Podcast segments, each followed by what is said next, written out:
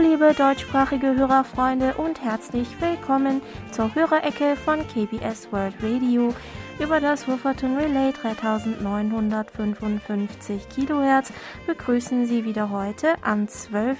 Juni To Young In und Jan Dirks. Ja, herzlich willkommen zur heutigen Sendung. Ja, diese Woche hat man den Sommer schon richtig gespürt mhm. bei Temperaturen von teilweise über 30 Grad am Tag. Mit dem warmen Wetter steigt natürlich auch die Nachfrage nach kalten Getränken und Eisspeisen in Cafés.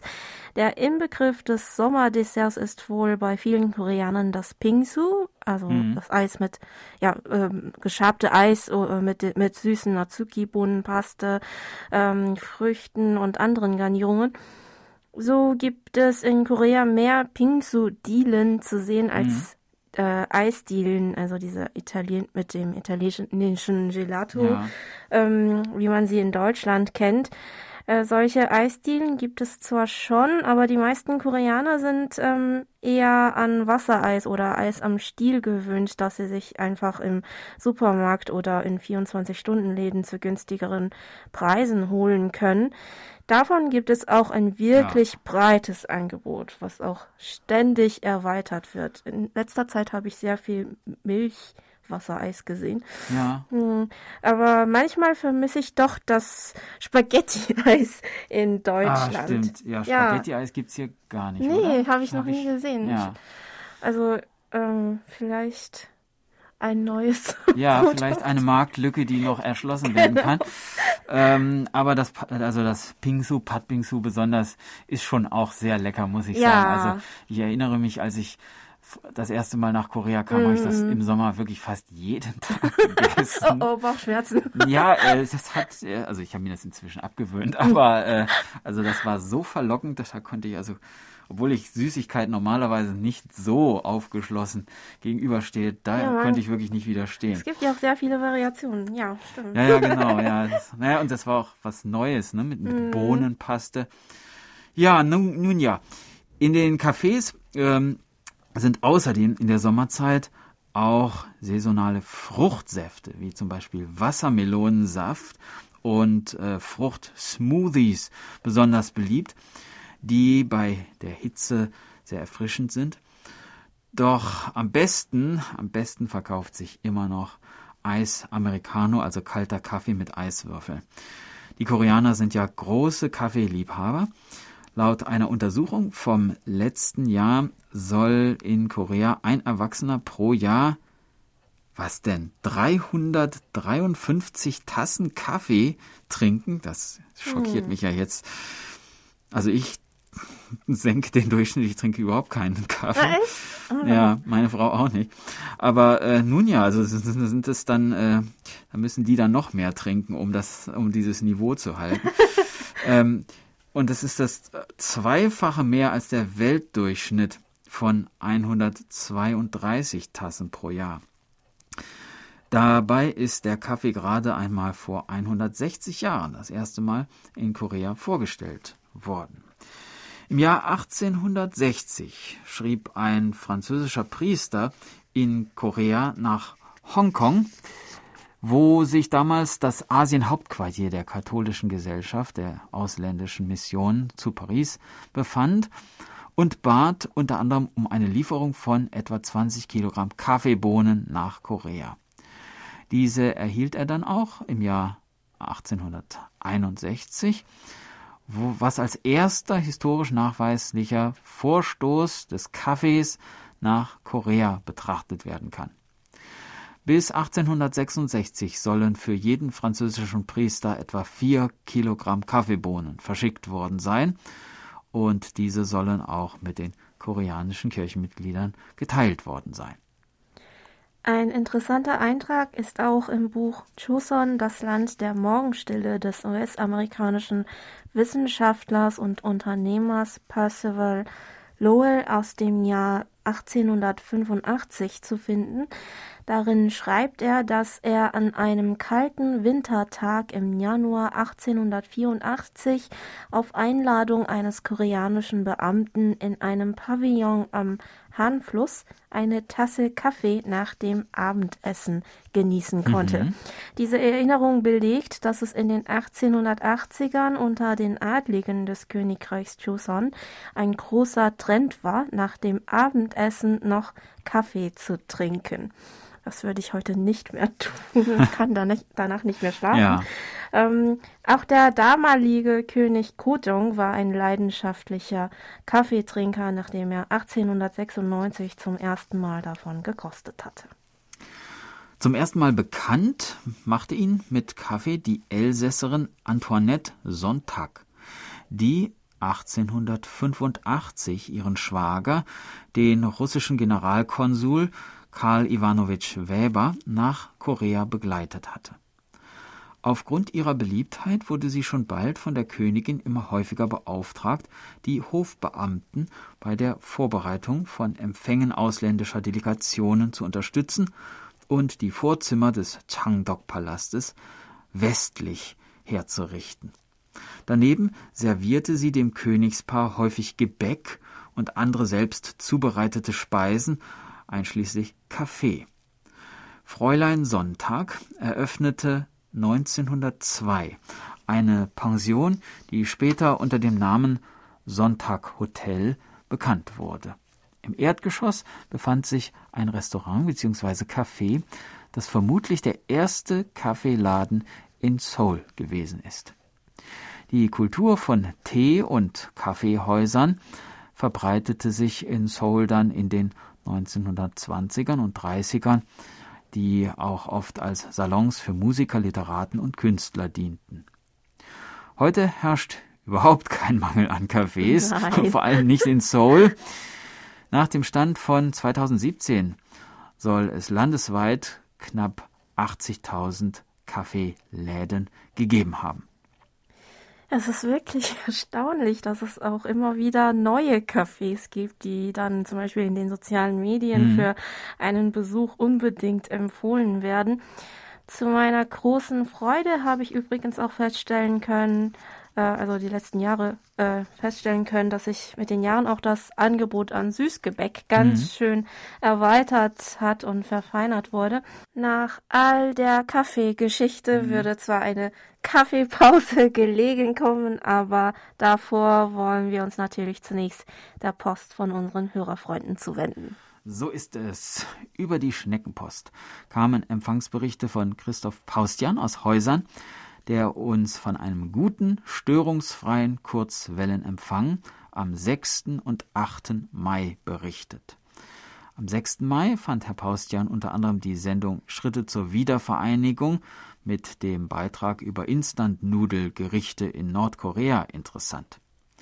Zur Hörerecke am 8. Mai schrieb uns Herr Paustian, Hörenswert war die Hörerecke mit zahlreichen Glückwünschen der Hörer bzw. ihren Erinnerungen an 40 Jahre deutsches Programm aus Südkorea seit dem 1. Mai 1981.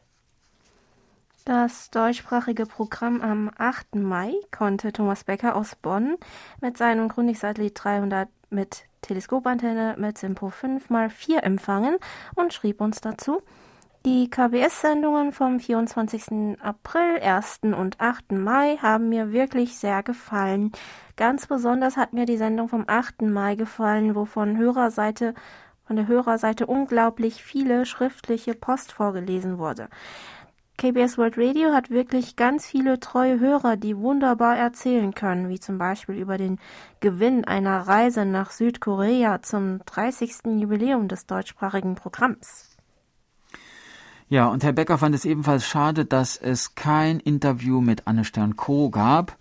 Und in Bezug auf die beliebte Märchenecke, an die sich viele Hörerfreunde noch erinnert haben, meinte Herr Becker noch, da wäre es doch wirklich schön, die Hörer mal wieder ein Stück in die koreanischen Märchen eintauchen zu lassen.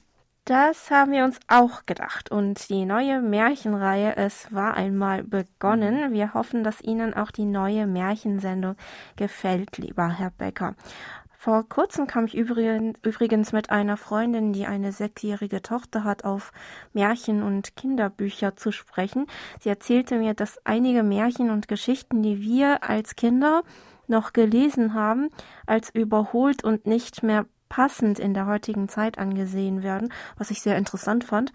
Also zum Beispiel die Fabel von der Ameise und der Heuschrecke. Mhm. Beziehungsweise der Grille ist es, glaube ich, ah, im okay. Deutschen. Ja, ah, ja, ja, von, von Aesop. Ähm, Ja. Wahrscheinlich kennen die Hörerfreunde die Geschichte auch. Es ist Sommer und sehr heiß, aber die Ameise arbeitet und arbeitet. Mhm. Die Grille hingegen arbeitet nicht, sie singt lieber. Da kommt der Winter und es wird sehr kalt.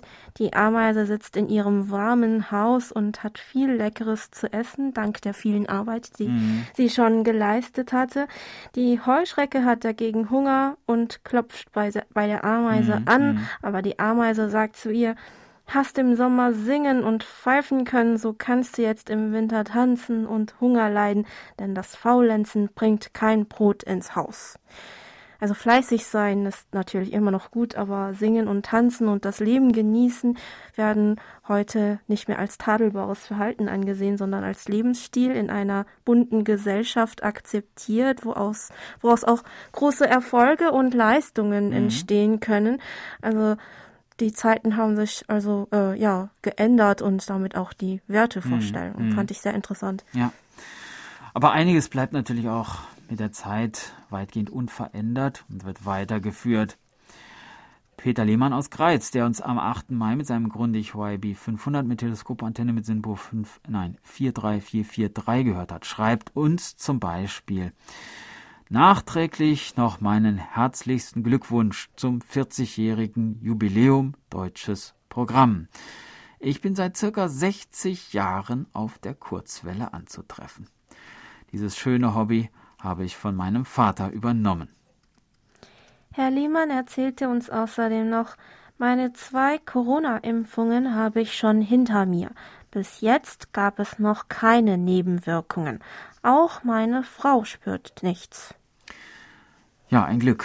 Zum Thema Impfung schrieb uns auch Monitor Dieter Feltes aus Pürbaum, der uns mit seinem Sony ICF SW 7600G mit 10 Meter Langdrahtantenne am 20. Mai mit SINPO 43, nein, 3, 4333 empfangen hat. Das hast du jetzt als Nebensatz hier eingebaut, als Relativsatz. Na gut, er also Herr Weltes schreibt, bei uns werden immer mehr Menschen geimpft, sodass die Neuerkrankungen durch den Virus zurückgehen. Auch meine Frau und ich sind geimpft. Wir haben die Spritze beide gut vertragen. In meinem Bekanntenkreis gab es einige, die bei der zweiten Impfung Probleme hatten. Übrigens, die Unterhaltung zwischen Thomas und Sebastian in Toms Korea war sehr nett. Gefällt mir immer, wie sie aus ihrem Leben berichten. Monitor Franz Schanzer aus dem österreichischen Schrems, der von einem guten, problemlosen Empfang übers Internet am 5. Juni berichtet, schrieb uns ebenfalls noch Folgendes. Wir waren auch das erste Mal impfen. Die zweite Impfung folgt im Juli. Es gab nach der Impfung keine Komplikationen. Schön langsam pendelt sich die Pandemie bei uns ein. Die Fallzahlen sinken weiter und weitere Lockerungen stehen im Raum. Werden wir sehen. Hoffentlich bleibt das so. Ich muss feststellen, das auch noch dazu hinzugefügt, dass Frau Do eine hervorragende Sängerin ist. Und das kann ich bestätigen. Ja, vielen Dank für das Kompliment, lieber Herr Schanzer und Jan. Ähm, meine Eltern und äh, Schwiegereltern haben jetzt auch ja, Ja. ähm, ihre erste Impfung Mhm. hinter sich, wobei meine Mutter ab dem zweiten Tag leichtes Fieber hatte und meine Schwiegermutter ab dem dritten Tag erst Muskelkaterähnliche Symptome hatte. Mhm. Ähm, diese Woche habe ich übrigens in der Tagesschau gesehen, dass sich laut einer Befragung des Meinungsforschungsinstituts CIVE im Auftrag der Augsburger Allgemeinen 44,7 Prozent der Befragten dafür aussprachen, auch nach der Corona-Pandemie weiter eine Maske zum Schutz vor Krankheiten zu tragen. Das geht wohl darauf zurück, dass durch die Corona-Maßnahmen wie Maske tragen und häufiges Händewaschen auch die Fallzahl anderer Infektionskrankheiten deutlich gesunken ist. Hier in Korea wird natürlich auch diskutiert, ob wann das Maskentragen nicht mehr Pflicht sein müsste. Würdest hm. du noch weiter Mundschutz tragen, Jan, nachdem du bzw. der Großteil der Bevölkerung gegen Corona geimpft ist und die Maskenpflicht wegfällt?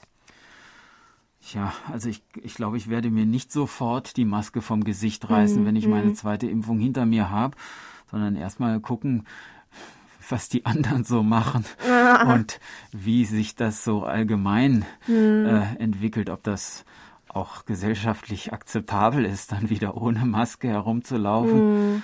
Aber irgendwann möchte ich die Maske schon wieder ablegen, das muss ja. ich schon sagen. Ja. ja, im Sommer ist es noch. Ja, gerade im Sommer. Ja, grausam. So schwitzt. Ja. Ähm, also ich würde schon für eine Weile die Maske freiwillig noch tragen, ja, vor allem ja. an Orten mit großen Menschenmassen, mhm. vielleicht sogar bis auch wirklich ein Heilmittel gegen ähm, Corona entwickelt wird und zur Verfügung steht. Bei einer Umfrage in Korea im Februar antworteten 94 Prozent der 500 Befragten im Alter von äh, 20 bis 39 Jahren, dass sie auch nach der Impfung weiterhin den Mundschutz tragen würden. Als Grund dafür nannten die meisten, dass der Immunisierungsprozess auch nach der Impfung halt eine mhm. Weile dauert, die Impfung von neuartigen Coronavirus-Varianten nicht schützen könnte und das Tragen von Masken auch von vor anderen äh, Krankheiten schützt. Mhm. Halt ja auch ziemlich die gleiche Begründung wie in Deutschland. Ja, was meinen Sie, liebe Hörerfreunde? Ihre Meinungen würden uns ebenfalls interessieren.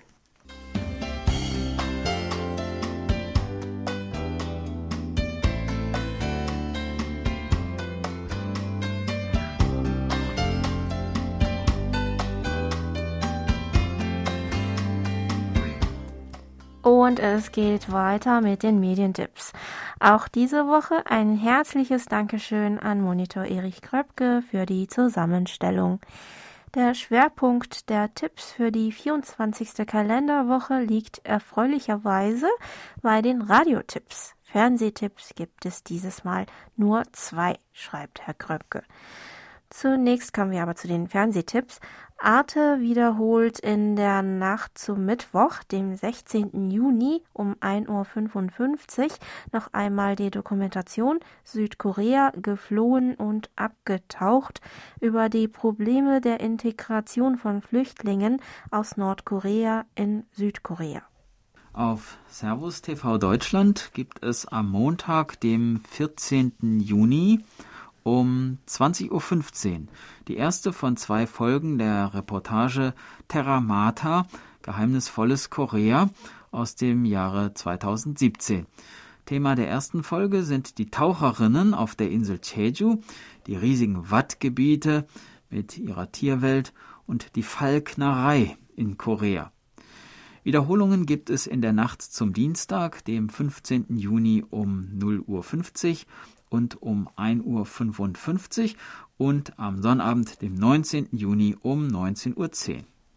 Radiotipps gibt es diese Woche gleich fünf und alle beschäftigen sich mit koreanischen Komponisten oder Künstlern.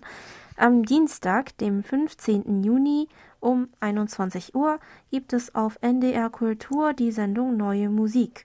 Vorgestellt wird das Sextett Wunder, Wundgeträumt. Mhm der koreanischen Komponistin Yongi Park Pan, das neu auf CD erschienen ist. Weiter geht's am Donnerstag, dem 17. Juni. Der Bayerische Rundfunk erinnert in seinem Musikkalender um 7.40 Uhr sowie um 13.30 Uhr und 16.40 Uhr auf BR Klassik an den 17. Juni 1967. Das ist der Tag, an dem der koreanische Komponist Lee Sang-yun aus West-Berlin nach Südkorea entführt wurde. Das RBB Kulturradio hat am Abend um 21 Uhr noch einmal eine Ausgabe der Reihe The Voice mit der südkoreanischen Jazzsängerin Nayun Son im Programm. SWR 2 überträgt am Freitag, dem 18. Juni um 20.05 Uhr ein Abendkonzert live aus der Liederhalle Stuttgart. In einem Preisträgerkonzert werden junge Talente vorgestellt, die in einem internationalen Musikwettbewerb hervorragend abgeschnitten haben. Korea wird vertreten durch den Klarinettisten Han Kim, der den zweiten Preis und den Publikumspreis beim internationalen Musikwettbewerb der ARD München 2019 gewonnen hat.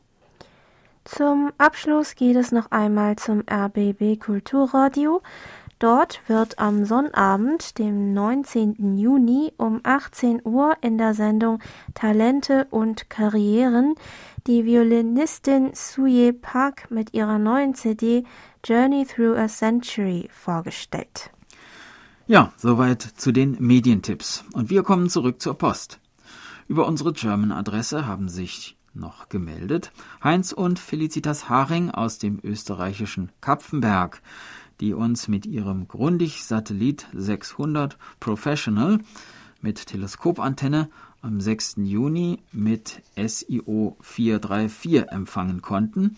Horst und Monika Kuhn aus Hamburg, die am 8. Juni mit ihrem Texon S2000 mit einer Boni Whip Aktivaußenantenne einen Empfang von SINPO 35423 verzeichneten und Monitor Burkhard Müller aus Hilden, der uns unter anderem am 9. Juni mit seinem Reuter RDR 50C mit 13 Meter Drahtantenne und Tiking und Koch Antennentuner mit SINPO 54444 gehört hat.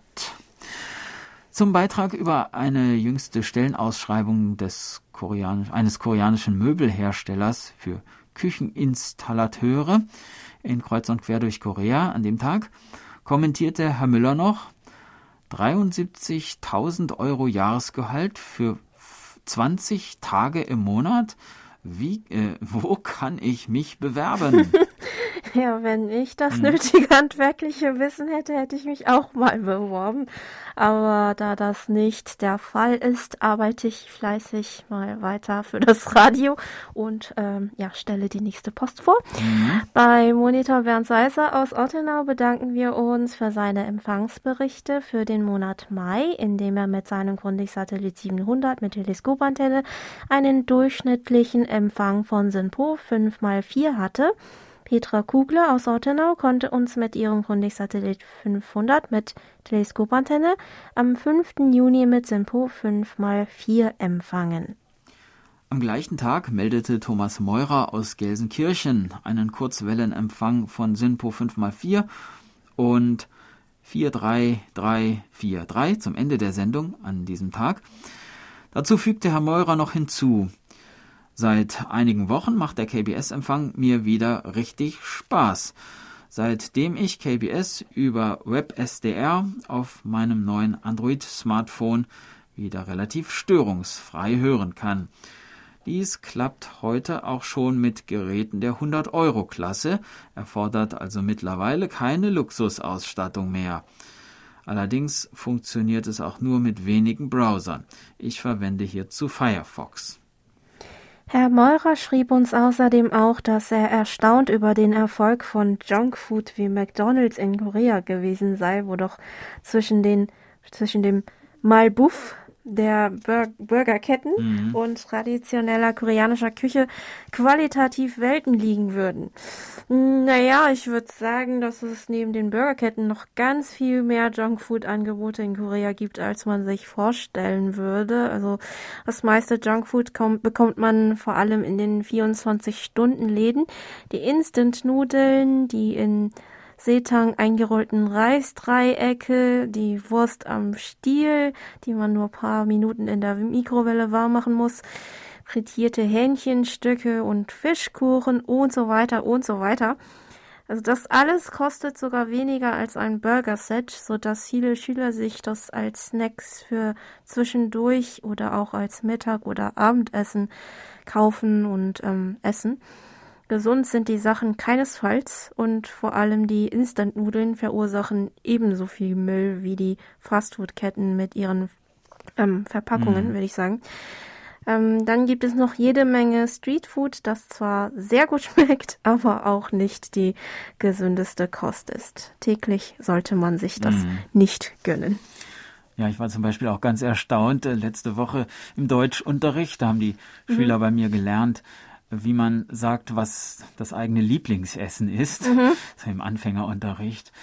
Ja, und es kam fast nur Hamburger, Pommes, Echt? Pizza. Ja, also ganz erstaunlich. Ja. Hat sich auch in letzter Zeit, glaube ich, äh, ja, sehr in diese Richtung entwickelt. Mhm. Dann haben wir noch eine E-Mail von Edwin Reibold aus Wilhelmsfeld bekommen, der uns am 5. Juni mit seinem Grundig-Satellit Professional 400 mit Teleskopantenne mit SINPO 443 bis 4, 3, 3 bis 4 hören konnte.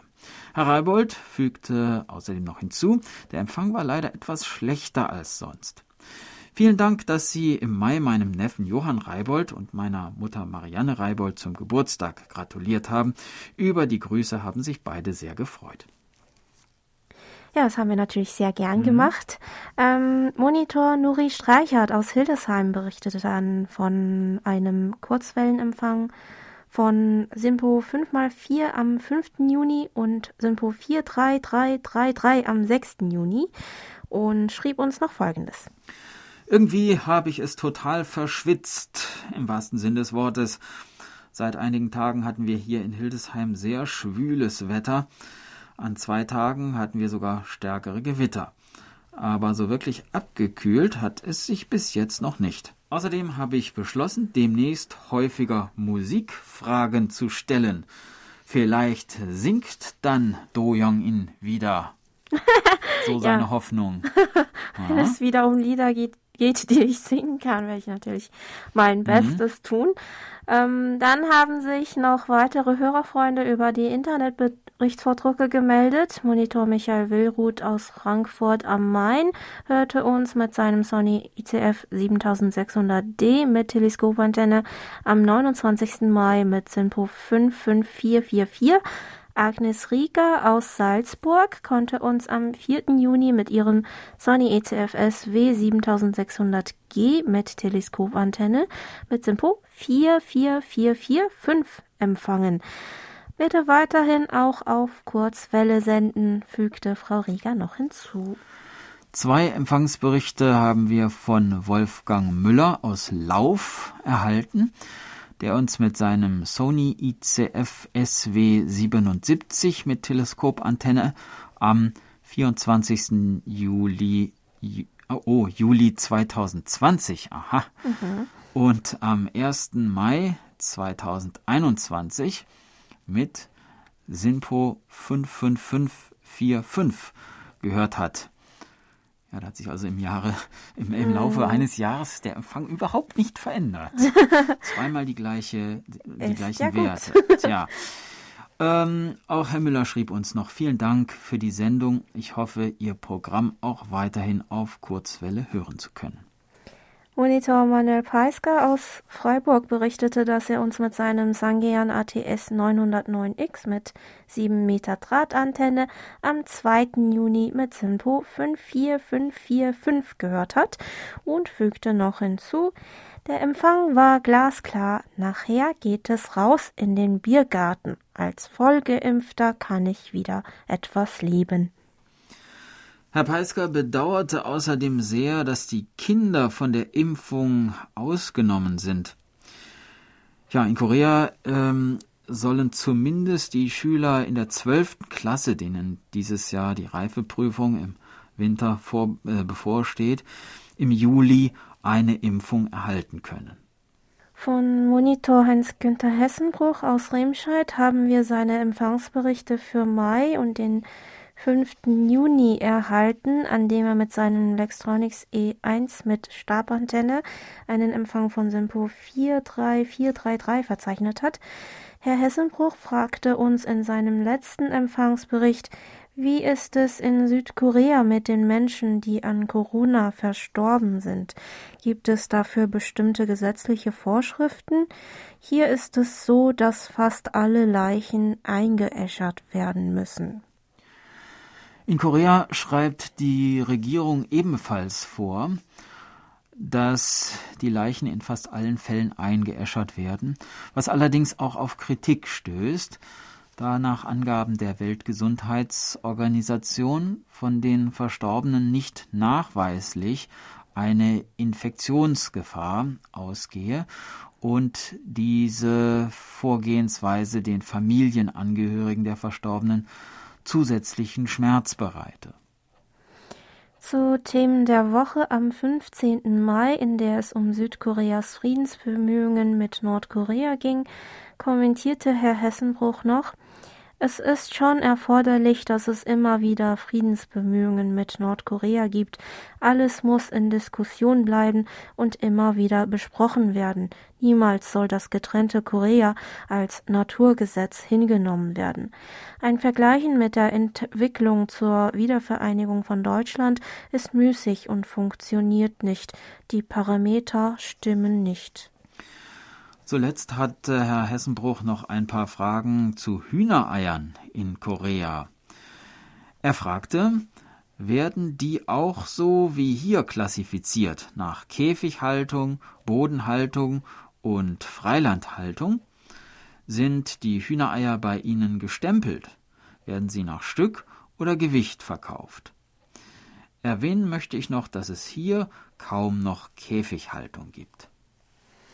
Ja, auch hier werden die Eier nach Käfighaltung, Bodenhaltung und Freilandhaltung klassifiziert, mhm.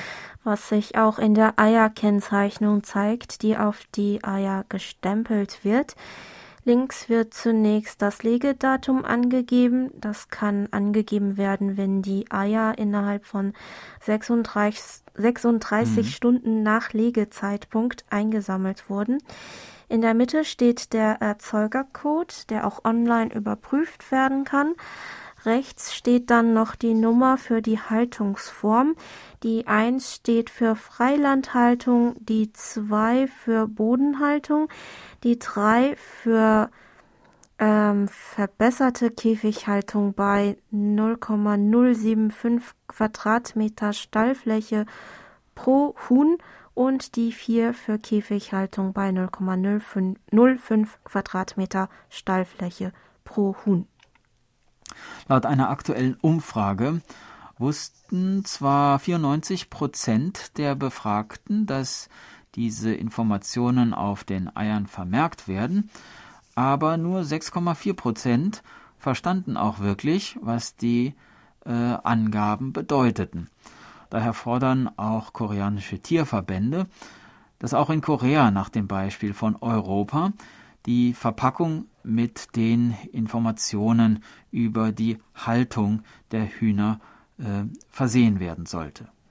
Ja, auch ich wusste eigentlich nicht, dass also was diese Zahlen, Zahlen bedeuten. Ja. Also, aber mit der Packung, Verpackung kann man schon irgendwie sehen, wie die Eier ähm, gehalten, also wie die Hühner, wie die Hühner gehalten, gehalten, worden, werden, ja. ja. werden sind und auch an den Preisen merkt man das natürlich ja, auch. Es gibt ja auch noch zusätzliche äh, Kennzeichnungen, also ja.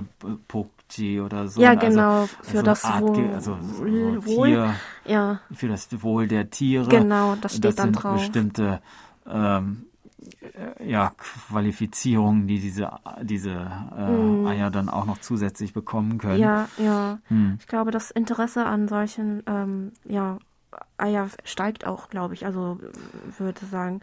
Ähm, hm. Verkauft werden die Hühnereier dann hier meistens in 6er, 10er, 15er und 30er Pack. Ähm, je nach Gewicht werden sie in fünf Gewichtsklassen eingeteilt. XXL für mindestens 68 Gramm, ähm, XL für 60 bis 68 Gramm, groß für 52 bis 60 Gramm, mittel für 44 bis 52 Gramm und klein für unter 44 Gramm. Übrigens sind Hühnereier gerade ein heißes Thema in Korea, weil die Preise in den letzten Monaten mhm. stark gestiegen sind, nachdem ähm, wegen der Vogelgrippe landesweit auf vielen Höfen Hühner gekeult werden mussten, was Sie wahrscheinlich auch in unseren Nachrichten gehört haben. Zurzeit kostet eine Palette Eier mit 30 Eiern der Gewichtsklasse groß etwa 7600 Won oder 5,60 äh, Euro, was einen Preisanstieg von 45,4 Prozent im Vergleich zum Vorjahresmonat bedeutet. Es wurden daher auch Eier importiert. Zurzeit mhm. hofft man, dass die Preise aber in der zweiten Jahreshälfte wieder sinken.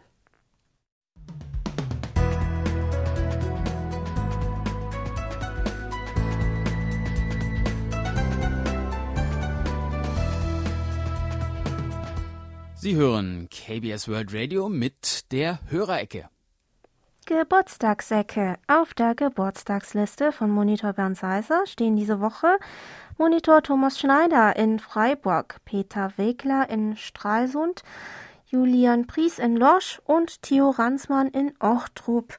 Allen Geburtstagsherren wünschen wir alles Gute und viel Freude zum Geburtstag.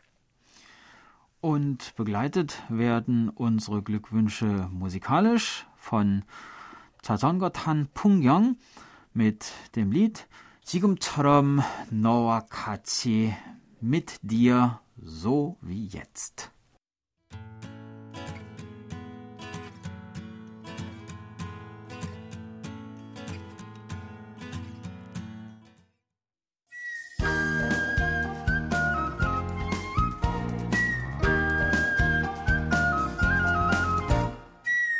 Schön hier.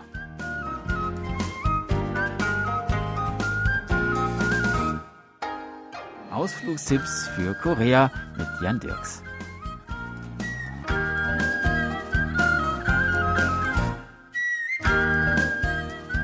U-Bahn-Linie 9, die graue Linie, verläuft ausgehend vom Flughafen Gimpo entlang des Flusses Hangang und verfügt neben der normalen Linie auch über eine Expressverbindung, die nicht an allen Stationen hält.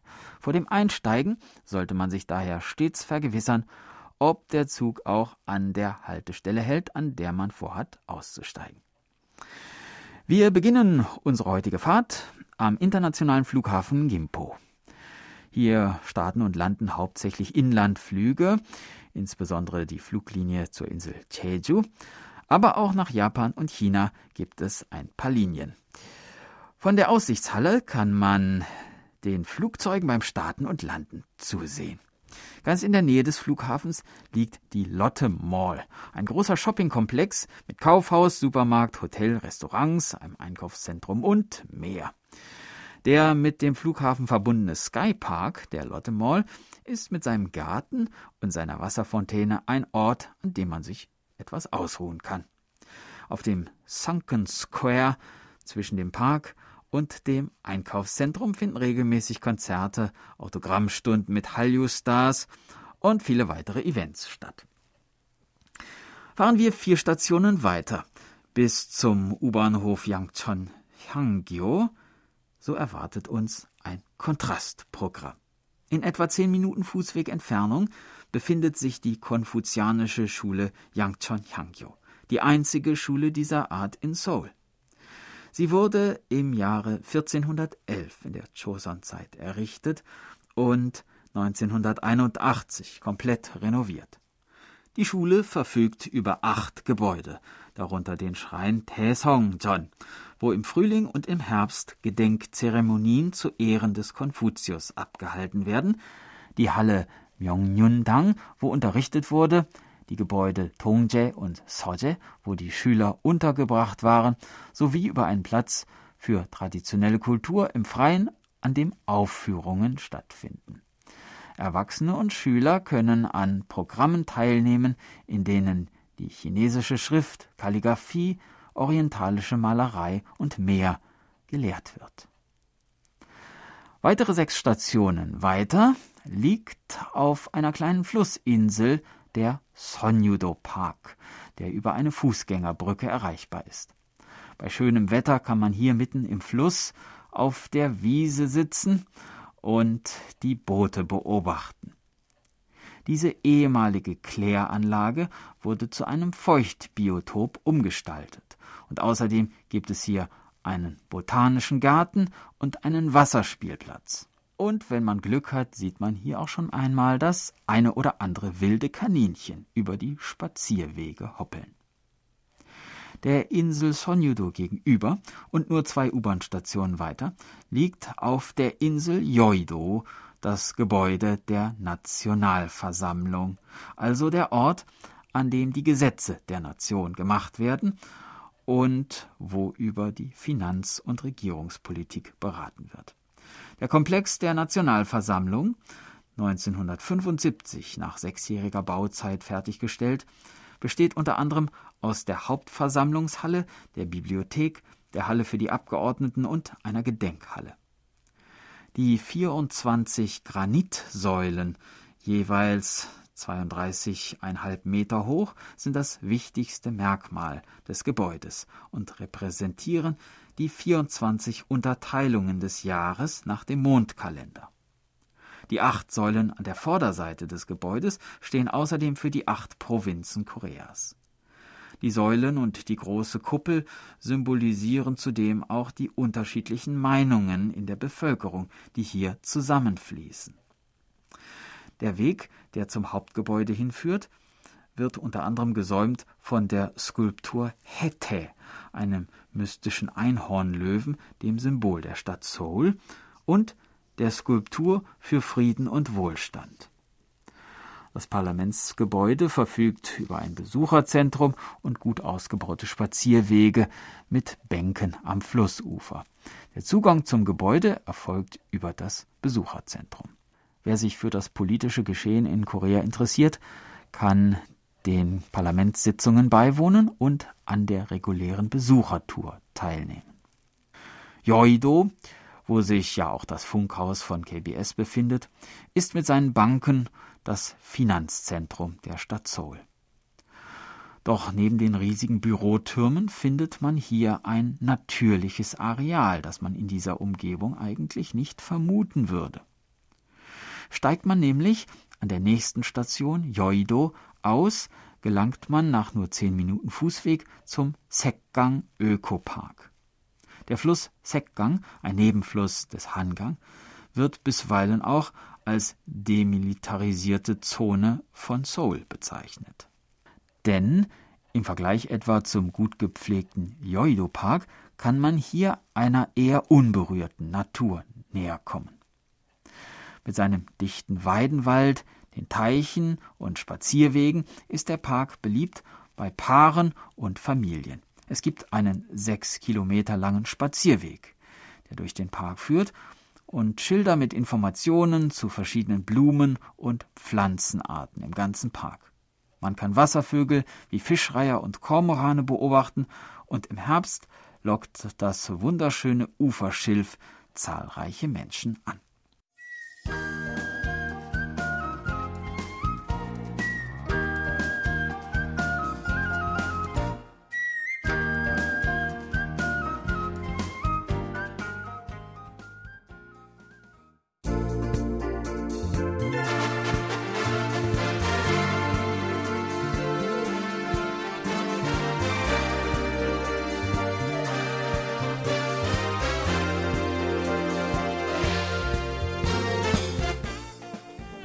Das war's mal wieder für heute. Vielen Dank fürs Zuhören. Noch ein schönes Wochenende wünschen Ihnen To Young In und Jan Dirks. Auf Wiederhören. Bis nächste Woche.